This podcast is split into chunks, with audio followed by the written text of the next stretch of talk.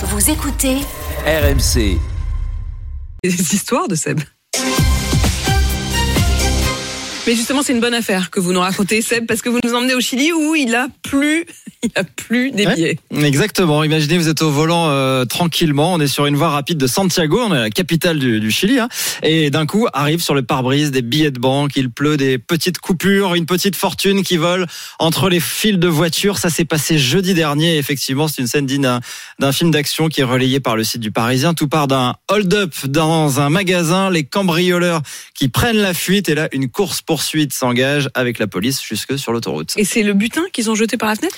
Exactement, et tout a été capté par les caméras de surveillance de, de l'autoroute. Vous allez voir la vidéo si vous êtes avec nous sur sur RMC Story. On voit vraiment le le sac jeté par la fenêtre euh, d'une voiture à, à pleine vitesse et des billets qui volent partout. Les, les malfrats sont débarrassés du butin par peur de se faire euh, arrêter. 10 millions de pesos chiliens en petite coupure, ça fait quand même 10 000 euros qui s'éparpillent comme ça au milieu des des voitures.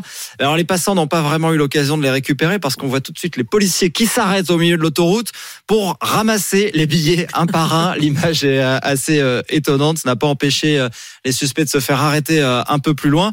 Ils sont six. Ils seront prochainement jugés.